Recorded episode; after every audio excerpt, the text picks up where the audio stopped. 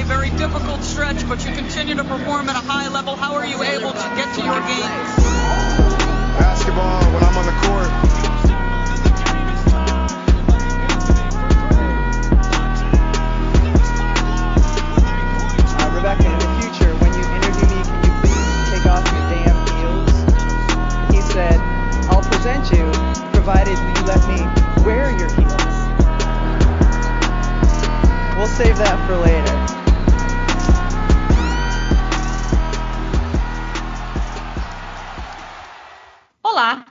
podcast do NBA das Minas. Esse é o 13º episódio da série, onde receberemos exclusivamente atletas, membros da comissão técnica e envolvidos nas equipes do NBB, buscando dar mais visibilidade ao nosso basquete. Está no ar o NBB das Minas. Eu sou a Paola e serei a sua host para hoje. Lembrando que esse podcast chega até você via Central 3 e está disponível no Spotify, iTunes, Castbox e pelo site da Central 3 na internet.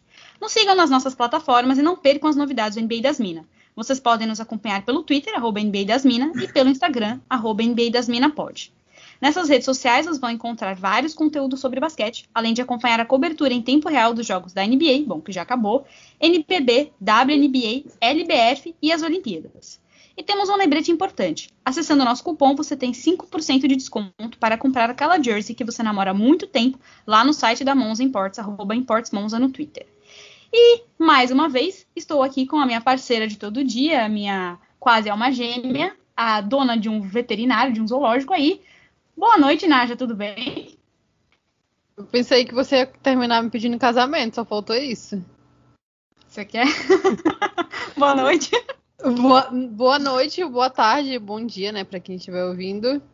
Vamos deixar esses assuntos em off, Paula. Relacionamentos, nossas, relações- nossas relações pessoais a gente deixa por baixo dos panos, tá? Combinado. Então, a apresentação dela foi muito curta, né? Vocês não estão acostumados a ouvir ela falar tão pouco. ela Nossa, então eu reservando vou ficar falando aqui do podcast inteiro, não vou deixar ninguém falar, mas. Não, pode ir embora, deixa eu apresentar aqui. Seja muito bem-vindo ao NBA das Minas, João Vitor. E para a gente começar com o pé direito, pode começar se apresentando para o pessoal, contando um pouco de como começou sua história de amor com a bola laranja. Boa noite, Carol. Boa noite, Paola. Boa noite, pessoal. Boa noite, boa tarde, boa- bom dia, né? Depende muito de quem, o horário de quem esteja ouvindo.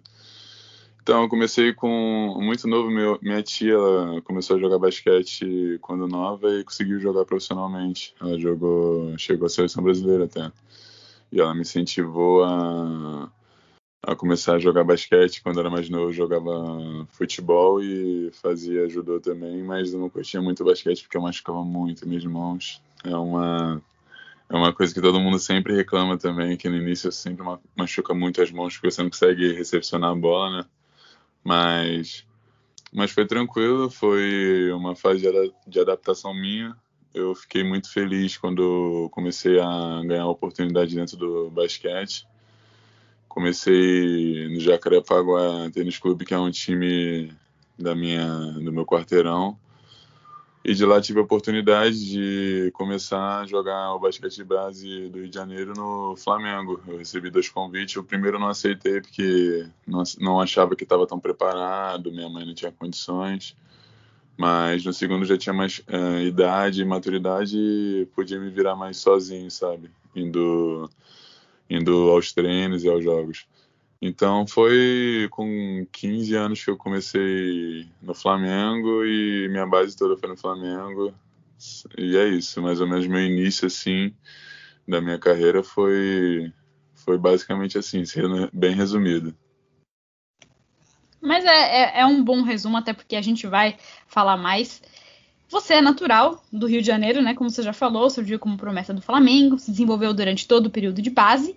E aí, em 2019, você acabou perdendo espaço na equipe rubro-negra e resolveu mudar totalmente o rumo da sua carreira, se transferindo para o São Paulo, que tentava em 2019 o acesso ao NBB. Você disputou assim a Liga Ouro, foi vice-campeão com São Paulo e se formou profissional com as cores da Unifacisa, né, nas duas últimas temporadas. Aliás, em 2019 e 2020 você concorreu ao prêmio de destaque jovem. Vendo o sucesso enorme que o Flamengo tem tido na competição, são sete títulos em 12 anos de disputa, né? E esse ano são, o Flamengo esteve invicto. Você arrepende de ter saído do clube? Ou realmente você acha que, não sei, foi o passo certo, na hora certa?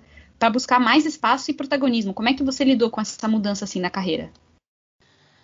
Não, então, é, foi algo que eu conversei com meus agentes, a gente tinha planejado eu ter me formado no Flamengo, mas foi algo que não aconteceu por conta de espaço. Não tive muito espaço porque o Flamengo não estava mais, não estava visando muito a formação de atleta naquela época. Eles, estão, estavam visando muito mais títulos e tal e conseguiram contratações grandes e tal. E eu não tinha minutagens. E ir para o São Paulo foi uma opção minha que eu vi que teria mais oportunidade de mostrar meu basquete, onde o pessoal teria mais confiança de me pôr para ser profissional e assumir a responsabilidade que é estar na quadra de um basquete profissional brasileiro, que é um nível grande, você tem que realmente demonstrar que você é capaz. Foi lá onde eu tive a oportunidade e fui para a Unifacisa. A Unifacisa foi onde eu tive meu primeiro ano muito bem, porque foi onde eu tive confiança do, do técnico para poder me ajudar na, nos treinamentos que eu precisava, porque eu era muito deficiente muita parte cognitiva, principalmente do jogo. Era muito, eu precisava muito entender muitas partes do jogo, mas o Filé me ajudou sendo treino é, físico, tático, técnico. Ele me ajudou a evoluir muito nisso e lá eu tive mais espaço, tive mais chance de errar, não tive tantas cobranças em volta de mim assim quanto no Flamengo, que é uma cobrança muito grande. Você chegar já no Flamengo muito novo, assumindo uma responsabilidade muito grande e foi onde eu tive mais leveza para poder jogar e onde eu tive mais me senti mais livre para poder jogar. Foi por isso que eu acho que eu dei tão certo nos dois primeiros anos ali na Unifacisa, porque foi, for, foram muito bons, foram muito onde eu tive oportunidade. Foi muito onde eu tive a oportunidade de mostrar o basquete que eu tenho, que eu posso mostrar ainda mais, que eu posso evoluir. Antes de mais nada, eu gostaria de ressaltar o fato de que eu tenho a absoluta certeza que nós receberemos muitos comentários acerca da sua voz, né, Paula? É, é, é um vozeirão, né? Bem, bem forte assim, mas só isso que eu vou dizer que senão a gente estava a gente estava falando de molho porque eu estava fazendo meu jantar e esqueci de comprar a massa, né? Aí fiz o molho e não comprei a massa. Vou só associar uma coisa que tem nada a ver com a outra, que a voz do João tem o um molho, né, Paula? Meu Deus! Depois dessa eu vou ficar no mudo aqui, melhor. É, bom, você defende, né? Defendeu a Unifacisa nas duas últimas temporadas. A primeira delas se encerrou prematuramente por conta da pandemia. E já nessa segunda temporada, a Unifacisa ficou em nono lugar, com 14 vitórias e 16 derrotas na temporada regular. Nos playoffs, perdeu nas oitavas para o Mogi por 2 a 1 você teve médias de 7 pontos, 4 rebotes, quase 5 rebotes e uma assistência mais ou menos, com 8 de eficiência. Meus cachorros estão latindo porque o momento mais esperado no mundo, que é a hora que o caminhão do lixo passa, está acontecendo. Eu não vou conseguir continuar, Paula, tá, tá muito alto. Sério. Bom, nós sabemos que foi uma temporada totalmente atípica por conta das bolhas, falta de torcida e pelos protocolos de Covid, falta de contato entre familiares e amigos. Como foi a sua preparação naqueles meses de incerteza do momento em que a temporada. Mano, não dá. Tem alguma coisa acontecendo lá atrás. Não tem problema, Carol. A gente já, já estamos todos acostumados com, com os barulhos. Vou começar aí. de novo, tá? Mas não, não, nem deu pra ouvir tanto, mas tudo bem. Eu corto, tá? Ah, tá? Sabemos que foi uma temporada totalmente atípica por conta das bolhas, falta de torcida, protocolos de Covid, falta de contato entre familiares e amigos, os jogadores ficam muito tempo fora da sua residência, né? Como foi a sua preparação é, nos meses de incerteza, do momento em que a temporada foi suspensa até o começo da temporada passada, e como você tem lidado com a pandemia a nível mental? Você recebe algum tipo de acompanhamento psicológico? É, faz terapia com algum psicólogo pessoal ou com psicólogo da equipe, porque foi um momento muito delicado para todos nós, né? E é importante a gente falar disso e dessa pausa nesses 15 meses. É, nessa última pré-temporada eu tive acompanhamento psicológico também e a gente fez preparação em casa, né? Nós fizemos preparações em casa porque era o que tinha era o que dava para fazer. É, recebemos um material adequado para fazer treinos em casa e mental estava fazendo consultas com a psicóloga do, da Unifacisa mesmo, Ximena, mando um abraço para ela também, porque é uma pessoa muito importante para mim. E no mais foi isso, a gente teve que se virar da maneira que pôde, que pôde e a gente tentou fazer todos os treinos possíveis em casa, porque era um, é realmente uma maneira limitada de se preparar para uma temporada, mas logo assim que foi liberado os treinamentos na Paraíba e tal, a gente foi cada, cada um foi para Paraíba, de sua cidade foi para Paraíba e começamos o, a pré-temporada de lá mesmo. Que bom que você conseguiu receber acompanhamento psicológico, porque a gente sabe que não é uma verdade universal aqui, vários clubes não têm, então é muito importante isso. Eu acredito que todo mundo que estiver ouvindo né, sabe que é muito importante procurar ajuda, principalmente nesses momentos que a gente está vivendo. Então, muito bom que isso aconteceu com você. Vamos mudar um pouco de assunto, já que também a temporada acabou já faz quase dois, três meses, né? A gente quer falar um pouquinho de seleção, porque tem acontecido muita coisa. Essa semana, o ídolo Alex Garcia anunciou a aposentadoria da seleção depois de 21 anos defendendo o verde e amarelo. O Brasil não venceu o pré-olímpico em Split na Croácia, perdeu a final para a Alemanha depois de três excelentes partidas. Todos ficamos tristes, decepcionados de não estar nas Olimpíadas, né? A gente não está nem no feminino nem no masculino. Um ciclo de renovação já se iniciou com um elenco muito jovem. A gente queria saber o que você achou da participação do Brasil no pré-olímpico, quais são os pontos que você identificou que deram errado ali naquela final, principalmente, e os pontos que você acha que são chaves para o futuro da equipe, você que já teve passagens é, pela seleção de base. Então, eu queria um pouco da sua opinião sobre isso. Então, eu assisti todos os jogos do Brasil e foram ótimos jogos. É, o Brasil apresentou um ótimo basquete, todo mundo assistiu, gostou muito, não é à toa. Muito bem treinado, muito bem. O pessoal se comporta muito bem taticamente e são ótimos tecnicamente também. Eu acho que o jogo contra a Alemanha em si foi um jogo difícil. O Benítez foi um cara que classificou o Brasil e a gente acreditou muito nele no, durante o jogo e infelizmente não deu certo aquele dia. Ele tentou, ele fez o trabalho dele.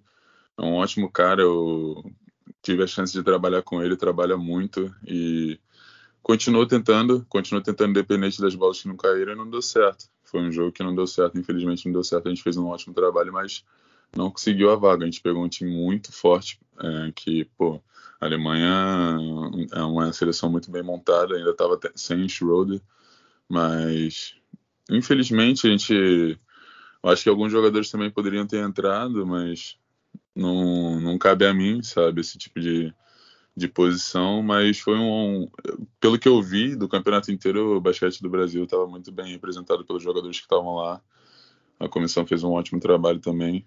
E aconteceu. Infelizmente não foi da maneira que, que a gente queria, mas é o esporte. É, a gente vai ter que trabalhar mais, se organizar mais, se preparar mais para a próxima vez que a gente tiver a oportunidade de chegar lá, estar mais preparado e conseguir a vaga. Antes da gente passar para o próximo tópico, você acha que qual é o maior problema do Brasil hoje, quando a gente fala do basquete no geral, assim, até chegar na ponta do iceberg que é a seleção? Cara, eu vou ser bem sincero, eu acho que o basquete brasileiro tem que se mover um pouco mais em relação à renovação, sabe? É, tem muitos jogadores novos que tem, deveriam ter mais oportunidade no, na seleção também.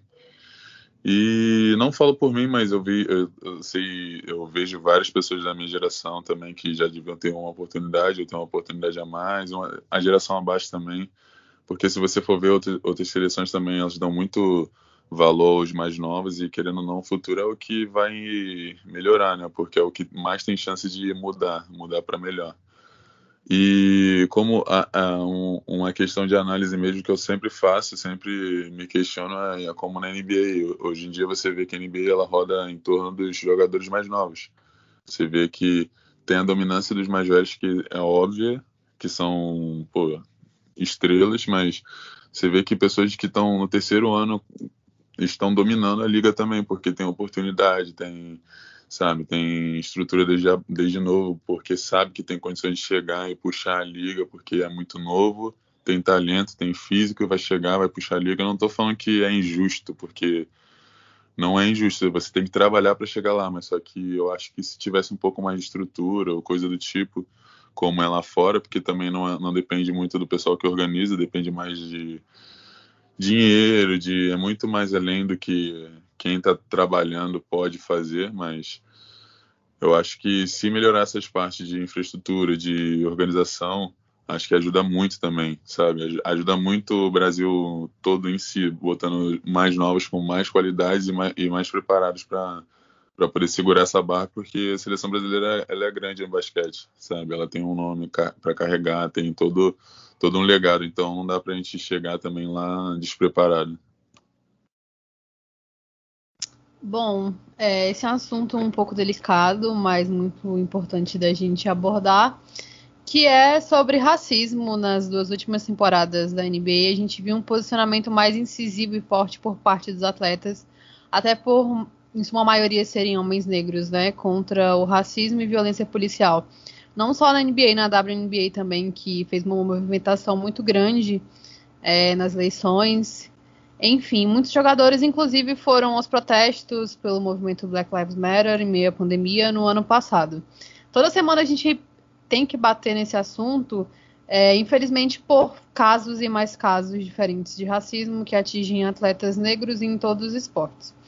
Depois da final da Eurocopa, os jogadores que erraram os pênaltis, notadamente o Rashford, é, receberam ofensas racistas. No domingo foi a vez do Lewis Hamilton, o Neymar, por exemplo, até tirou as tranças que ele fez na cabeça depois dos comentários e das publicações nas redes sociais. É, um estudo apontou que entre 10 entre 20 jogadores que mais recebem comentários de ódio, 17 são negros e, em primeiro lugar, é ninguém mais, ninguém menos que LeBron James. Aqui no Brasil, a gente ainda percebe uma dificuldade um pouco por parte dos atletas, principalmente de pessoas, no geral, brancas, né? De se posicionarem e mostrarem mostrarem seu pensamento sobre isso mesmo como sociedade. Ficou muito evidente com a Copa, na Copa América também, é, como você vê isso, a importância de se abordar, se posicionar sobre esses assuntos? E falando também em termos nacionais, você acha que o NBB se posiciona bem e corretamente quanto aos casos de racismo que são denunciados? Então, é, aconteceu já um caso comigo no primeiro, na minha primeira temporada na Unifacisa um caso de racismo que foi não foi a público porque eu preferi a gente conversou a gente conseguiu resolver da maneira certa correta que foi indo para a polícia resolvendo tudo da maneira legal e tal. Não conseguimos achar quem foi que teve o ato mas enfim eu não, nem gostaria de descrever o ato porque foi um, um episódio na minha vida que eu não, não gosto muito de lembrar mas também teve ano passado um envolvendo um amigo meu também, que foi um caso muito chato, foi um caso muito delicado e a NBB sabe se posicionar da melhor maneira, sabe? Ela não, não deixa de tirar o, o, atrativo principal que é o basquete, mas também não deixa de abordar o tema que o racismo que é importante. E passada a circunstância de tudo que aconteceu comigo, acho que foi da maneira correta, porque eu não quis me expor e, e todos respeitaram a minha opinião e todos foram o máximo possível do limite para poder também penalizar quem teve o ato e eu vi que tipo pessoas sendo da Unifacisa ou do NBB tem uma, uma maneira correta de trabalhar com isso porque tem a mesma indignação ou quase a mesma que nós que sofremos com com racismo todo dia e quando acontece esse tipo de coisa durante os jogos, durante o, o campeonato, é, é pior para nós mesmo, que é a nossa profissão, sabe? Nosso, o que nos move. E, cara, eu, eu acho que precisa muito melhorar esse caso de raci esses casos de racismo durante o mundo, porque, sabe, é muito triste, porque eu sinto muito antiquado, sinto muito que a gente está muito antigamente, sabe? onde as pessoas ainda eram julgadas pela cor da pele é algo que eu ainda eu não consigo pensar, nunca consegui pensar nisso, sabe? Pensar em julgar alguém pela cor da pele, embora eu toda vez, todas as vezes da minha vida que eu saía de casa era a mesma coisa sempre, todas as vezes eu achava que eu tinha alguma coisa errada comigo, porque só porque eu era maior que todo mundo e era negro, eu era assustador e então, tipo, sabe, todo mundo, todo branco olhava para mim atravessava a rua porque achava eu vestido de roupa de escola, sabe? É coisa que ninguém vai chegar para mim e vai perguntar, ah, João, como é que foi? Eu não vou conseguir explicar, sabe? Ninguém que chegue até mim e pergunte, eu não vou conseguir explicar com palavras porque você não passa isso, você não sabe passar em palavras o que você passou por anos e sempre atordou a sua cabeça porque querendo ou não você sempre teve medo de falar com as pessoas, de agir com as pessoas, de socializar porque você tinha medo de assustar as pessoas. Eu sempre tive esse medo. Meu medo não era só de de acontecer algo comigo, mas sim de, sabe, de me de ter o ato de socializar com alguém porque eu achava que eu ia assustar a pessoa. Eu era muito alto, era negro e todo mundo tinha um estereótipo de, ai meu Deus, ele é assustador, sabe? Muitas vezes eu Passei por muitas situações do tipo, mas é coisa que a gente aprende, sabe, a nos motivar, a botar no dia a dia para a gente poder trabalhar e chegar a algum lugar, sabe? Inclusive, é, a gente está nesse momento olímpico.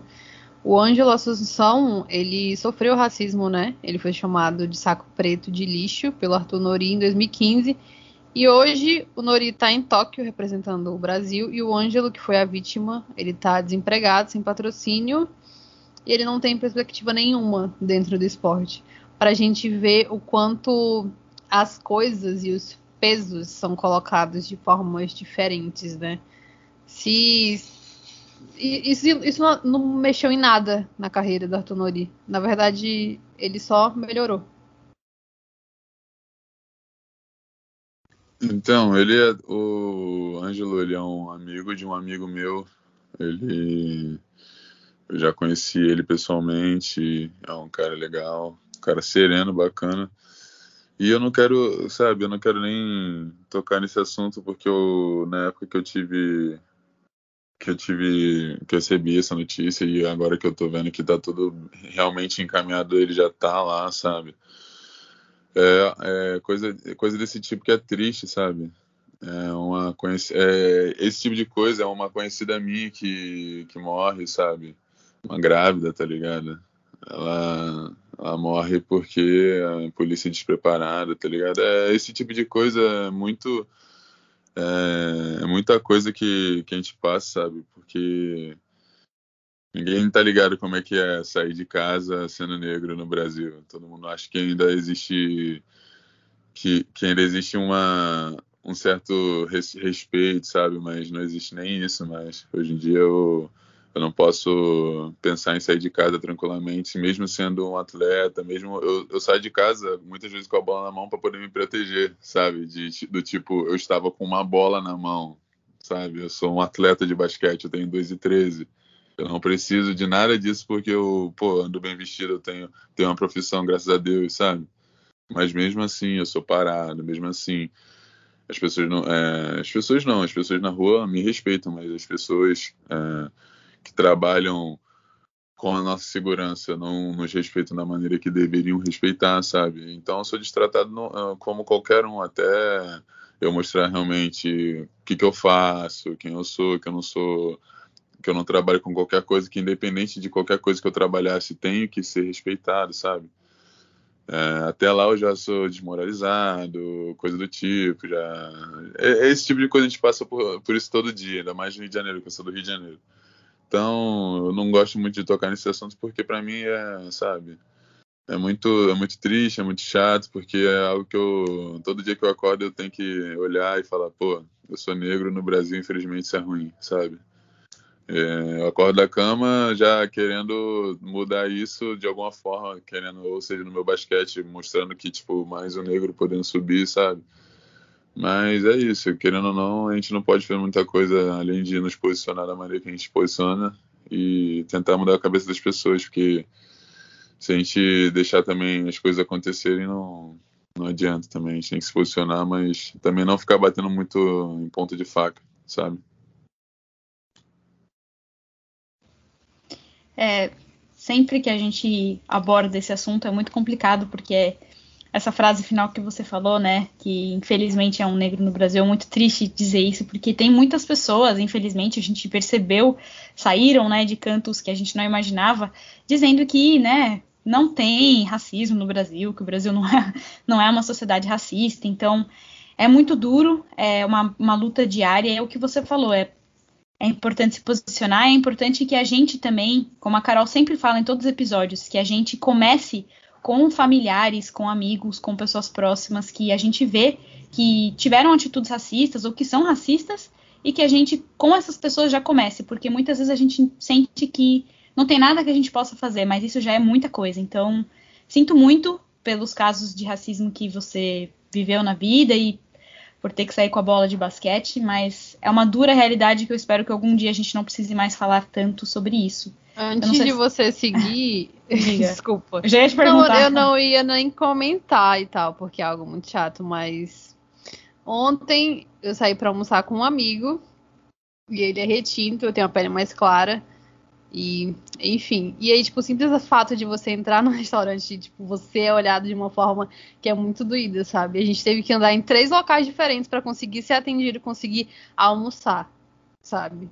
Isso é uma parada muito. Mano, a gente só almoçar, tá ligado? E você não é atendido, você não é recebido, as pessoas não olham na sua cara. E isso é, tipo, é um mínimo do mínimo do mínimo. Então, para ser racismo, não precisa a pessoa me chutar na rua, sabe? Essas coisas. E eu, às vezes eu tenho a sensação que essas, esses olhares doem mais do que isso. Cara, vou ser até sincero. O que mais me dói também é o racismo estrutural, sabe? Porque, como eu falei, aconteceu, teve o caso famoso da, do amiga minha que infelizmente se foi com, sabe? É, é, é algo que eu não consigo explicar, porque se você for perguntar para qualquer um que conhecia ela, ela era uma, um exemplo de trabalhadora. Ela estava prestes a ter um filho e estava é, ponto de casar, não lembro a qual era o nível de relacionamento dela com o namorado, o marido dela, enfim. E, cara, é, ali foi a prova que, tipo, cara, você sendo negro, você trabalhando, você fazendo tudo que você tá fazendo, fazendo tudo pelo certo. Eu conheci ela que, cara, a menina era feliz, tá ligado? Tipo, ela. Tu não vê ela reclamando de nada e sempre passando por muita necessidade, porque não necessidade em si, mas muita dificuldade, que é difícil ser preto no Brasil, tá ligado? Imagina ser preto e mulher. Eu não, eu não, sou, eu não tô nem nesse lugar de fala para falar isso, mas eu já imagino que deve ser pior ainda. Mas ela fez de tudo, ela fez tudo pelo caminho certo e ainda morreu de uma maneira injusta, tá ligado? É um bagulho que eu fico refletindo, tipo, cara, eu tô fazendo tudo certinho. E se amanhã eu tomar uma bala, mano? Será que eu vou. Eu, mesmo com a bola na mão, alguém vai, vai falar, não, ele tava armado. Ele tava. Sabe? É esse tipo de coisa que eu fico imaginando quando a gente sai na rua, a gente pensa isso, porque o medo não é ser destratado. Ser destratado, eu sou destratado toda hora, cara. Eu sou destratado toda hora, sabe? É, é algo que não, para mim não, não nem, nem dói, porque negro sendo destratado no Brasil é, cara, é tranquilo, é normal, sabe? Infelizmente é normal. Infelizmente é o nosso nosso cotidiano é esse, tipo, eu vou no Uber, sabe? O cara olha para mim, tipo, eu tô chegando no carro, o cara meio vê se eu vou, tipo, caramba, sabe? É esse tipo de coisa que é, que é, é difícil, sabe? É difícil você ter que ter que conviver com esse tipo de situação, cara. Você sai de casa com medo de morrer, velho. Eu posso morrer porque um policial pode simplesmente não ir com a minha cara e largar uma bala em mim, sabe? Porque hoje em dia eu não sei, eu não tô dizendo que os caras façam isso, mas não dá para entender uma grávida morrer, sabe? Dá pra entender, porque ela não. Mesmo se ela tivesse com um fuzil, cara, sabe? É uma grávida, ela não. Sabe? É um bagulho que eu não consigo entender. Ela não tava. Ela tava. Sabe? Ela não tava com nada. Ela, tá, ela era uma grávida. Uma mulher alta, bonita, grávida, sabe? E indo visitar a avó. Então, se é esse tipo de situação, esse tipo de cenário, que é um, um dos mais inofensivos, os caras conseguem, sabe? Eu não, eu não gosto nem de tocar nesse assunto, porque pode parecer que eu sou contra algo, eu não sou contra nada, mas é algo que revolta a gente, sabe? É algo que realmente a gente fica sem, sem saber o que fazer, porque você, quando é negro no Brasil, você não sabe se você vai morrer amanhã. Esse que é, infelizmente, a minha realidade é essa.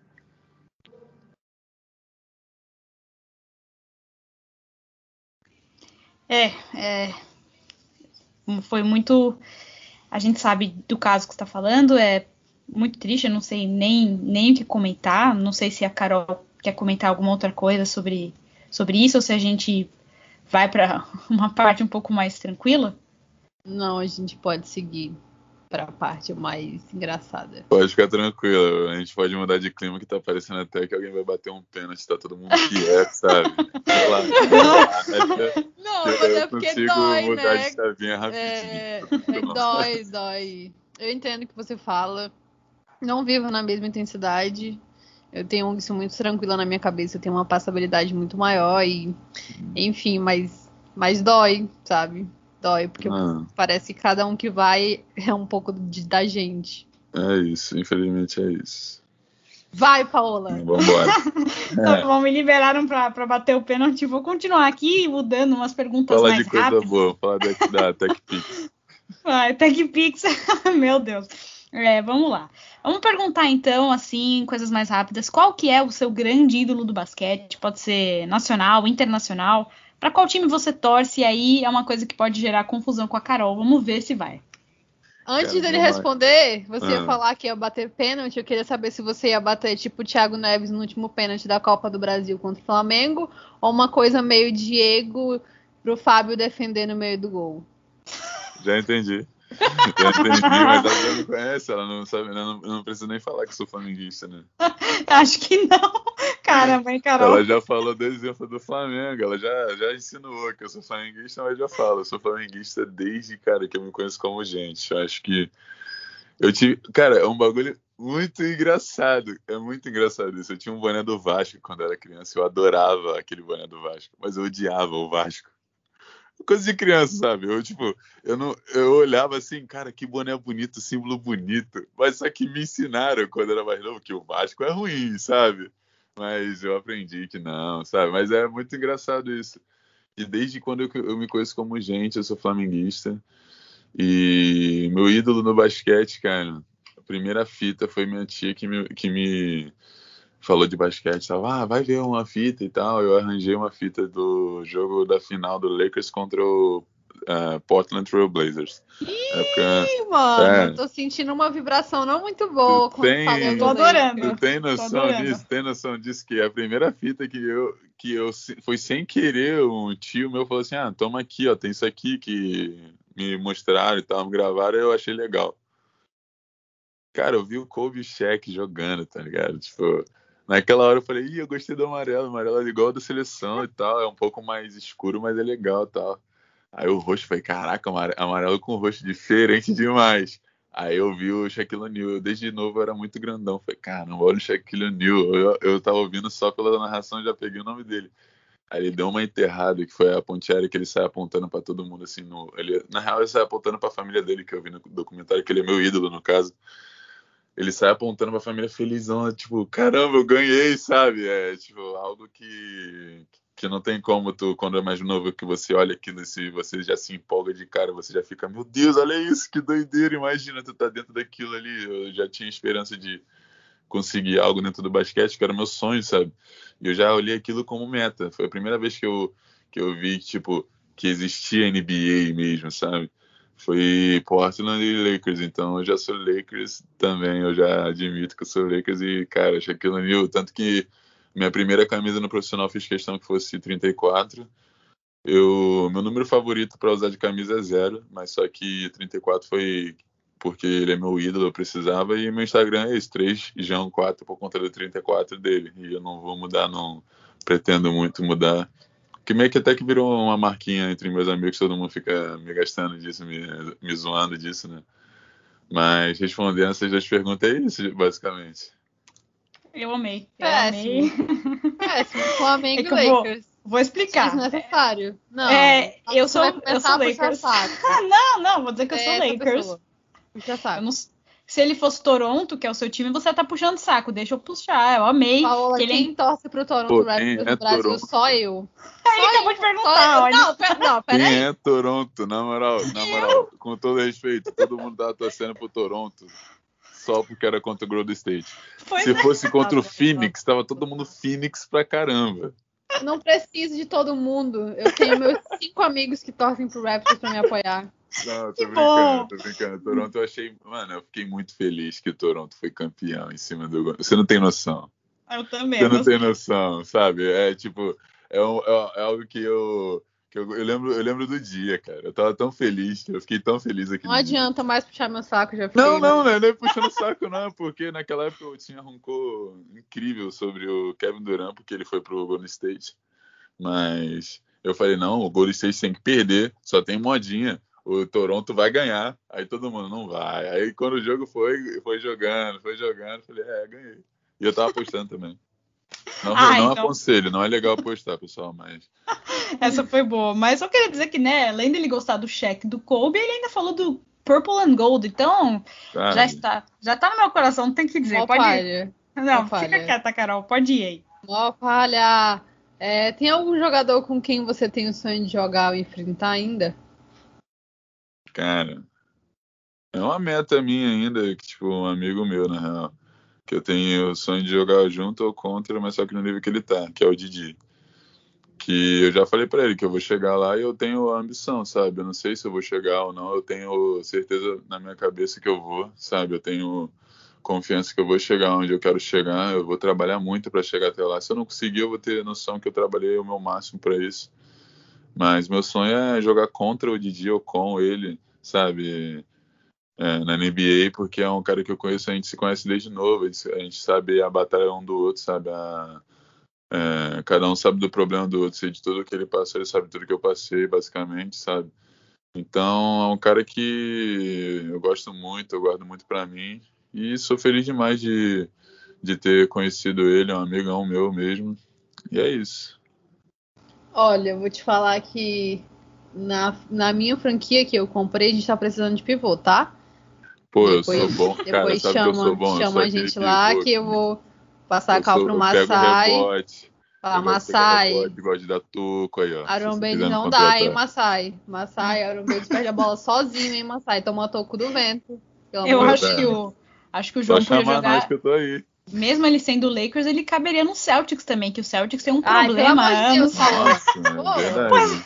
Verdade. Não Mas, é? cara, eu vou ser sincero pra vocês.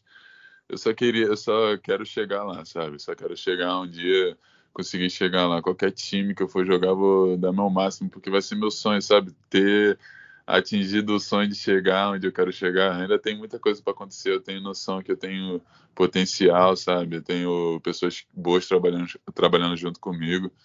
E só depende de mim eu vou vou melhorar cada vez mais. Estou treinando muito para completar meu jogo, sabe? Acho que o que faltava era também bastante para mim era ser um pouco mais completo, ser um cara mais versátil, sabe?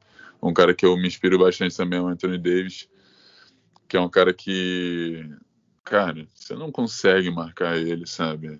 Quando ele tá tranquilo de lesão e tal. Você não consegue marcar ele porque ele é completo, ele chuta de dois, de três, ele vai para dentro, dá enterrada, ele, sabe? Eu quero ser o máximo possível próximo dele. né? O que eu puder trabalhar para ser um próximo dele, se eu puder um pouquinho lembrar ele, já vou estar feliz, sabe? Mas, enfim, acho que eu falo demais no, em- Não, em um e outro, sabe? Eu queria Bom, dizer que a gente não. podia. Não, peraí, eu tô falando, Carol. Não. Não. A gente podia ficar 15 minutos. A gente podia ficar 15 minutos só falando do Anthony Davis, que o Anthony Davis é, um, é o meu segundo jogador Não. preferido. Eu não, amo. Não, não, não, eu vou cortar você. Vou Inclusive- falar que eu vou falar com meu amigo Massai, entendeu? A gente tem uma amizade muito forte.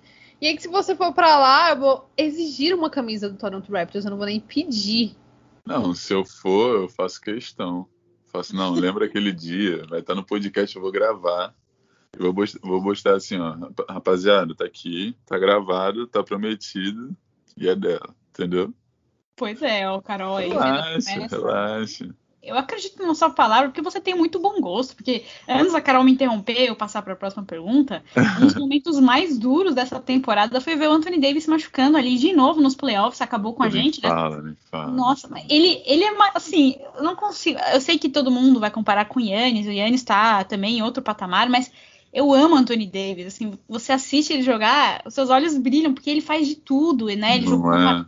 ele jogou como armador na, na escola, gente. Então, assim, Ah. ele realmente é, é maravilhoso. Só isso. Obrigada, João, porque realmente você tem muito bom gosto. Muito feliz. Obrigado. Chega, Você- Paola, você é muito puxa-saco, mano. Não é, ele, ele falou Anthony Davis, meu coração deu umas palpitadas aqui, mas Ai, Pra Tá próxima, certo, Paola. tem muito bom gosto, tem muito bom Paola é gosto. muito Obrigada. sonsa. Não, Eu não sonsa. nessa sonsice dela. Então, né? Qual foi o melhor e mais memorável jogo de basquete que você assistiu? E, quer dizer, ou seja, qual o jogo do Lakers, né? Foi. Não, tô brincando. Qual foi o jogo de basquete mais memorável que você já assistiu?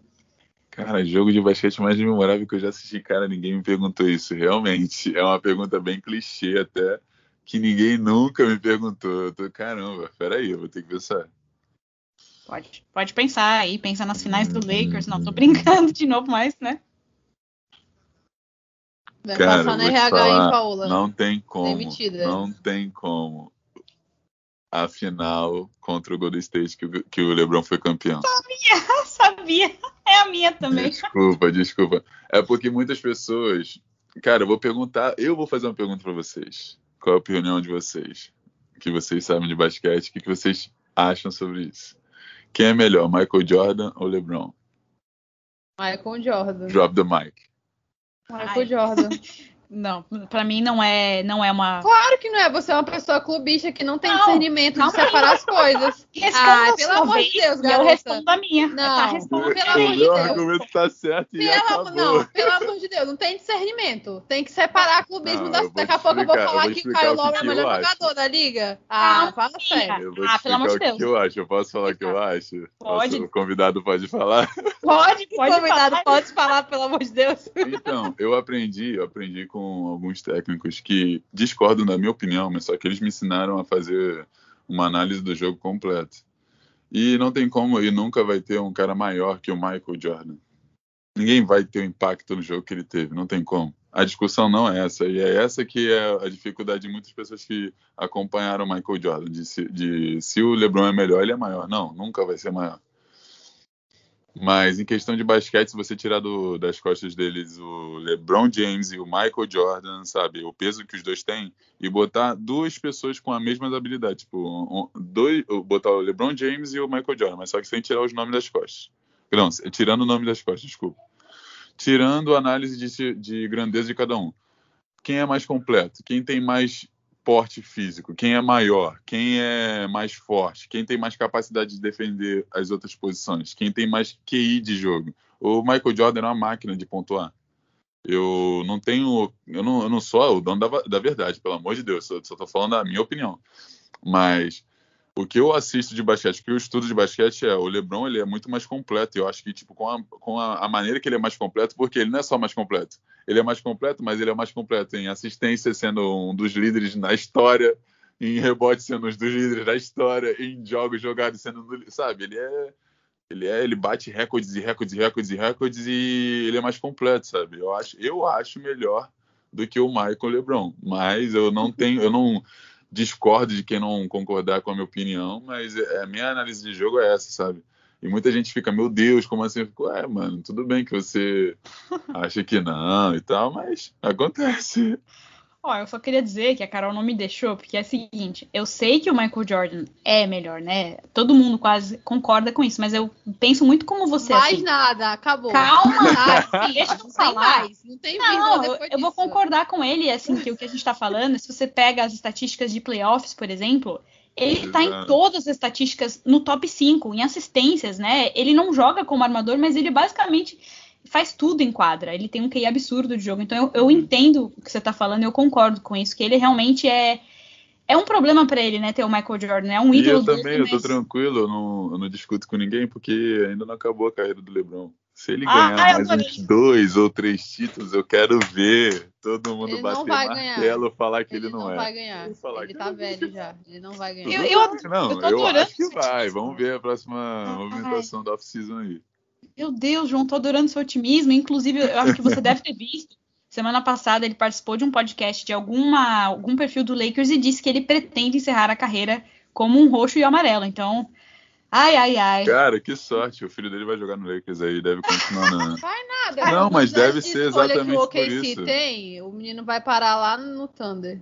Não, os caras vendem. Os caras só não vai vender o LeBron, mas, pô, vende até o Anthony Davis pra ter o filho. O LeBron fala, não. Eu vou jogar com meu filho, se vocês quiserem. Se vocês quiserem, tudo bem, eu vou embora. Já que Aí vocês quero ver o Lakers se movimentar. no nome do Brony, vocês acham que ele é tudo isso mesmo ou é só hype? Cara, eu nunca assisti um jogo dele inteiro, só assisti vários highlights e ele é um jogador, cara, que com a idade dele, realmente ele é bem completo. E ele tá ficando bem fisicamente, porque, até porque, né, olha quem- de quem ele é filho. Capacidade, aí a gente vai ter que ver no, no- ele indo pro, pro college e tal, como que ele vai se manter na liga, mas entrar na NBA a gente sabe que ele vai entrar, sabe? Tipo, ele tem tem uma estrutura em volta dele que pode, que acabando ou não, ele vai acabar tendo uma oportunidade lá dentro.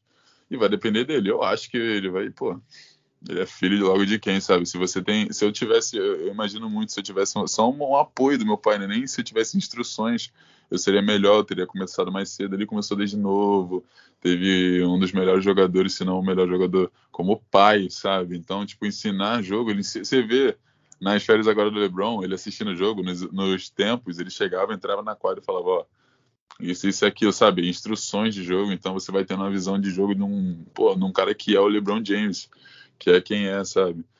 Então, só depende dele, só depende dele. Se ele conseguir absorver toda a pressão que é ser filho do LeBron, de entrar na NBA, de não querer saber de ter que bater recorde e recorde só porque o pai dele bateu, eu acho que ele vai muito longe, muito longe, porque capacidade ele tem. Mas aí você falou um problema, né? Que é, acho que esse vai ser um dos problemas para o Brony. Ser comparado incessantemente com o pai, né? Já vai chegar Não, mas só que depende muito da cabeça dele. Se ele não ligar, você vai entender que é porque esse tipo de pressão ele entra muito como algo na cabeça do atleta, como algo se ele deixar entrar, sabe? Se você tiver uma cabeça boa do tipo, não vou ligar pra mídia, não vou ligar, eu já fui criticado muitas vezes, muitas pessoas, muito, é, muitos comentaristas já falaram em rede nacional mal de mim. E eu não, não, levei a sério, não, eu sabia como que era o meu cotidiano, sabia o quanto que eu trabalhava, eu sabia do meu trabalho, então eu não, não deixava levar, então continuei trabalhando, sabe? Esse tipo de coisa que você tem que alimentar. E o LeBron é um cara que tem a cabeça muito boa, ele sempre foi muito criticado. Ele é o jogador mais criticado da história do basquete da NBA. Então, se ele ensinar um pouquinho do, dessa cabeça pro filho dele, ele vai, vai ter muito, muita, sabe, muita borracha para queimar na cabeça, vai estar tranquilão. Não vou deixar a Paola falar, porque senão ela não vai parar de falar. Mas eu queria saber se você já assistiu Space Jam e se você gostou. E qual é o melhor filme sobre basquete, na sua opinião? Cara, ainda não assisti, eu vou assistir essa semana. Infelizmente ainda não assisti o Papai LeBron.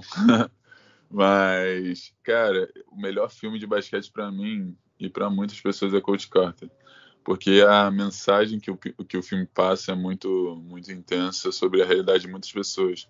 Eu conseguia botar na minha realidade o que passava pra eles, porque além do basquete tinha toda um assunto sobre racismo, sobre comunidade, sobre sair de baixo para cima, sabe? Enfim, sobre a realidade de como é ser de uma origem humilde, de sair de uma comunidade, de ter que trabalhar para poder chegar em algum lugar, sabe? E ter dignidade e caráter, você aprende, aprende muito no filme sobre isso. Então, acho que um dos melhores filmes, se não o melhor filme de basquete, é esse. É, o pior é que eu tô vendo que a gente tá combinando em tudo. A Carol já vai vir me zoar aqui, é- mas eu também acho o Coach Carter o melhor filme. Mano, você é muito sonsa, não tem Não, mas é como. verdade. O Carol, não fui eu que te falei de semana passada que eu acho que é o melhor filme, inclusive, o que eu acho que é muito legal é porque é uma história real. Conta verdadeiramente a história desse técnico de basquete, o Carter, e tem o Samuel L. Jackson, né? Então não precisa dizer mais nada. Pra Carol não vir falar que eu sou puxa-saco nem nada, agora a gente vai chegar realmente pra parte final, tranquila, ou não, né, do podcast. Chegou a hora da verdade. A gente vai à pergunta que sempre causa problema com quase todo mundo que passa por aqui. Fala aí pra gente, João, cinco itens, cinco pessoas sem os quais você não vive, que definem você, mas não adianta querer, né, fazer média com todo mundo, incluir 10 pessoas num item só. Cinco itens ou pessoas. Peraí, cinco itens e cinco pessoas ou cinco itens Ai, ou pessoas? Querendo Ou já roubar, cinco ó, ó, itens não. ou pessoas. É. Não, é porque você falou itens ou cinco pessoas. itens Beleza, pessoas. beleza, beleza. Então tem que Desculpa. escolher cinco itens ou pessoas para o resto da minha vida, é isso? Isso. Que Essa definam você. Então, tá. Você vai pra baixo do, da, da, da Terra agora. Tem que escolher esses, esses cinco itens ou pessoas que definam você. Tá. Primeiro, minha mãe. Pessoa. Segundo, meu irmão. Terceiro, uma bola de basquete, né? Se é pra escolher um item, vai. O quarto, eu vou querer um PlayStation 5. Com certeza eu vou querer um PlayStation 5. pra poder combinar com minha. Que eu sou nerd demais, eu sou gamer demais, né? E, cara, quinto Joga item. Call da of Duty. Cara, eu não, eu não tô jogando ultimamente muito por conta da, da rotina de treinos, mas eu tô voltando recentemente e eu jogo, eu jogava todos os dias. Na pandemia, então, eu joguei todos os dias. Mas você jogava COD? Jogava, não, eu só jogo COD. Quando eu jogo online é só COD. Vamos jogar COD então. Então, fechou. e a quinta pessoa, item, velho. É porque, cara, se eu botar uma pessoa dos amigos e pessoas íntimas e tal, vai ficar muito, vai ficar muito, sabe, escrachado, vai esquecer outros. Então não vou botar. Sim, assim, essa é a intenção. Não, mas eu não tenho namorado, então tô tranquilo, né? Hum, caramba. Caraca, eu vou botar um item, cara. Não vou botar uma pessoa nem. Mano, que isso, velho? Sabe? Falei. é- Ah, já sei, desculpa, peço até desculpa. É a discórdia, né, Paola? É, o jogo A da pessoa, Discord do vou botar BBB. uma pessoa, a pessoa mais importante na minha vida, assim, em relação ao basquete, em relação a tudo que acontece na minha vida, sem ela não seria ninguém. E ela que me apresentou o esporte, na real, ela que foi paciente quando precisou ser paciente, que teve uma época na minha vida que eu não queria realmente basquete pra mim, que é o meu primeiro técnico, é o Pupa, ele, pô, ele fez o papel de pai, que eu não tive um pai tão presente na minha vida. Hoje em dia eu tenho uma relação ótima com meu pai, mas só que na época eu não tinha uma relação tão boa. Então, quem se aproximou muito de, eh, de mim foi ele, quem me ensinou muitas coisas sobre caráter, teve, me, eh, me deu muitas lições de vida com palavras e com ensinamentos que ele tinha mesmo para passar pro filho dele, que era de quase a mesma idade minha. É, então, é, um- é uma pessoa, se não for a pessoa fora da minha família mais importante, é. Ah, eu acho que é a pessoa fora da minha família biológica que é a pessoa mais importante sim na minha vida. É, não tenho nem problema nenhum de falar isso, eu fico até meio, meio quebrado pra falar isso, porque ele sabe quem. Ele que olhou pra mim e falou, cara, será? Eu acho que dá certo sim, porque ele, ele tem, ele leva jeito, ele, ele vai conseguir, sabe? E desde novo, desde com todos os problemas que eu tinha de família e tal, ele sempre estava comigo, sempre me ajudou, sempre me falou que treinar era a melhor, a melhor solução dos meus problemas, era pegar a bola de basquete, tentar fazer alguma coisa, tentar treinar um drible, tentar treinar alguma coisa para poder melhorar e ser alguém na vida. E ele que me motivou e me motiva até hoje a ser quem eu sou. Bom, pra gente finalizar o momento de julgamento final, né? Decidir quem sobe e quem desce. Você vai ter que escolher uma música, que a gente tá montando uma playlist pra NBB das Minas. Tem várias escolhas, mas a gente obviamente vai julgar a sua escolha, né, Paola? Vai julgar o gosto musical. Porque a gente tá Sempre. aqui para isso. Então você tem que escolher uma música só. Não pode ser um artista, não pode ser um álbum, não pode. Uma música. Não, não pode enrolar. Sai de cima desse muro. Caramba, cara, que vocês são muito difíceis pra mim, velho. Que Eu isso? tenho- Cara, essa pergunta é difícil, porque eu sou um cara que muito. Tem que ser muito. que represente você e tal, mas tem que ser só uma, não pode ser várias. Eu sou um cara muito eclético, sabe? Então. É, é difícil, porque eu tenho. Cara, eu vou escolher uma música, então. Do Tim Maia.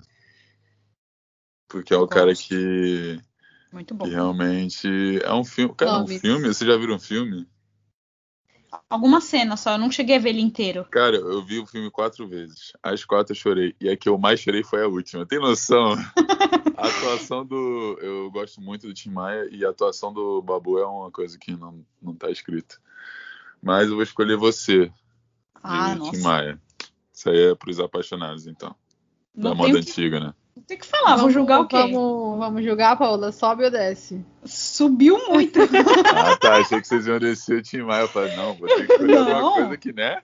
Nossa, É, Tim Maia. Ao gosto popular, todo mundo vai gostar do Tim Maia, do Renato Russo, né? Sempre. Não, então não valeu. Tem que, tem que Ah! Ele, ele Tá fazendo média? Não, não, mas eu realmente escolhi. Não, eu escolhi Tem realmente que porque escolher, ela- tem que escolher uma difícil. que é Não, não, eu escolhi vale essa música. Eu escolhi essa música porque realmente é um artista que eu, eu respeito muito e gosto muito da história, eu gostei muito do filme e me marcou bastante. É uma música que eu acho muito legal e é nessa música, na cena do filme final dessa música que eu choro. Então por isso que eu escolhi. Tá bom, então vou, vou- vou- vamos acreditar em você. Eu adoro o Tim Não, Maia. pode acreditar, pode signo? acreditar. Tim Maia é vida. Qual o seu signo? Ela pergunta. Ela vai. Meu signo, meu signo é Sagitário. Não, porque ele tá falando de chorar, então tem alguma coisa meio. Cara, eu não, eu não, eu não sei, eu não estudo muito signo e tal. Então, não sei se eu choro muito. Eu sou Sagitário. Eu, só- eu deveria chorar o tanto que eu choro. Eu sou bem chorão. Disso. No geral, Sou bem sagitariano. emotivo. Pessoal, o pessoal É. fala muito que eu sou bem chorão. Eu falo, "Ah, eu sou, eu sou, eu sou- O pessoal não entende que eu tenho um coração grande. Gostei, é isso aí. É óbvio, faz parte, mas não, é sério, eu gosto muito de Tim Maia. É essa música em específico. Engraçado, Carol, que ele falou que é uma música pra apaixonado, mas nós três aqui estamos, né, solteiros e tal, então dá pra ouvir sem, sem chorar, né? Tudo ótimo, sem lágrimas. É, às vezes sem a gente sofre por perspectiva ninguém. também. Não, às vezes a gente sofre por Sem ninguém. Não. perspectiva de sofre por sofre. ninguém. Tem vezes que a gente sofre por ninguém. Isso é verdade, isso é verdade. Vou, vou ouvir ela hoje, inclusive vou ver se eu sofro ou choro alguma coisa, mas muito boa escolha. Subiu muito, né, Carol? Acho que concluiu os dois desafios com muito sucesso. Então, né? Jogou um pouco ali pro populismo, né? Pra tentar fazer uma média e tal. valeu a pena. Foi por um motivo legal. Foi um motivo legal. Ele é esperto. Passou no teste, né? passou com louvor, nota 10, né? Ele, obviamente, ele é um Lakers, então ele tem isso dentro do coração dele, sempre conquista Nota muita 10 coisa. não. Só desse Lakers, desse Flamengo Nota aí, 10 não, nota aí 17. caiu, caiu Nota- a... Não, 17. 17 Ah, não. títulos, 17 títulos Ah, do tá. Lakers. Pelo amor de Pelo Deus. amor de não. Eu já ia falar, eu até deleta que- esse episódio. Não, Acaba. é, caramba. Claro que vamos- não, Vamos já- deletar essa parte, não, pelo amor de Deus. Não, ele até sombrio. Pelo Não, amor de Deus, isso aí não. Pode deletar. 17 títulos. Caramba, essa parte, quando vocês falaram e tal, eu falei, mano, o que que eu falei? Não, Não. eu tive cinco palpitações aqui, três AVC em dois Ah, é pelo Lakers, pelo Lakers vale a pena, você só vai entender. É por isso que, pelo bem da humanidade, o Lakers tem que ganhar o próximo pra gente sair É, desse não, tá desgraçado. certo, tá correto? certo. O Celtics que já tá ali, ó, mó tempão parado ali naquele, naquela posição ali. Chegou agora, mas já querendo sair. Pois é, deixa ele lá. Celtics vai chamar o Bill Russell como agente livre pra ver se é o título. Só assim, viu? Porque de resto não dá. Mas a gente. Coitado, agora eu- o torcedor do Celtics vai matar nós. Mas então a gente chegou ao fim desse 13 terceiro episódio, falando de de- 17 títulos do Lakers, tá, pessoal? Só pra deixar muito claro aqui. Muito obrigado. De nada, né? Que você é uma pessoa muito boa, a gente sabe disso. Então, Carol, você quer dar as suas palavras finais? Esse número é tão amaldiçoado que quando a gente chegou a 17 mil seguidores no Twitter, a gente botou 16 mais um, porque ninguém merece, né? Passar por isso. Mas graças a Deus a gente já passou desse número. Não, eu queria agradecer o João pela participação, é, pelas brincadeiras, né, Paola? Que ele topou as brincadeiras que a gente fez e tal. A gente levou de uma forma descontraída todos os assuntos abordados. Pedir pro pessoal seguir a gente nas redes sociais, no nosso Instagram, arroba NBA das Mina pode, acabou até minha voz já. Eu falo pouco, né? Acabou minha voz. É, arroba NBA das Mina no Twitter. É, aproveitar o nosso cupom lá com o Monza. Tem sorteio rolando nos nossos dois perfis de kit da nossa marca. É, amanhã, aliás, quando esse episódio sair, a gente já vai ter feito a transmissão do nosso primeiro jogo da, da LBF. Então, espero que as pessoas gostem. Sigam a nossa Twitch também, arroba das Mina. E é isso. E você, João, dê as suas palavras finais antes de eu encerrar aqui. Fale para o pessoal também onde eles te encontram. Não sei se você usa Twitter ou Instagram, mas fala aí as redes sociais para o pessoal. Então, queria agradecer a Carol, queria agradecer a Paola, é, o NBA das Minas também. Muito obrigado pela oportunidade. É muito importante o que vocês estão fazendo, porque dá voz para quem está começando a, a, ter uma carreira no basquete, pessoal que, que tem pouca ligação com o público, sabe? E meu, meu Instagram é 3jão4, é bem simples, é um 34, mas no meio você põe o Jão. É, você pode me achar lá no Instagram, Twitter eu uso pouco, é a mesma coisa também. E é isso, fico feliz pela oportunidade e pela conversa, foi muito legal. Então é isso, a gente chegou ao final de mais um episódio. Queria agradecer, como a Carol falou, o João. É, foi um papo muito gostoso, muito importante a fala sobre o racismo. Eu espero que as coisas melhorem pouco a pouco, mas é um processo longo. E queria dizer que você tem um excelente gosto. Gostei de tudo, Coach Carter, Lakers. Não. Estaremos Estaremos aqui, que isso, estaremos aqui no ano que vem, se Deus quiser, gravando um outro com 18 títulos na nossa conta. Com Boa certeza. noite. Nem a pau. Caramba, Carol. Boa noite, bom dia, boa tarde na hora que vocês forem ouvir. Sigam o NBA das Minas, sigam o João, acompanhem o NBB e a LBF agora também. E até a próxima. Tchau, tchau.